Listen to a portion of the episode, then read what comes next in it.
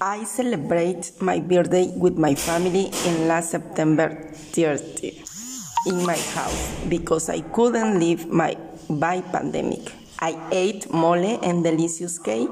My husband and son gave me a beautiful gift.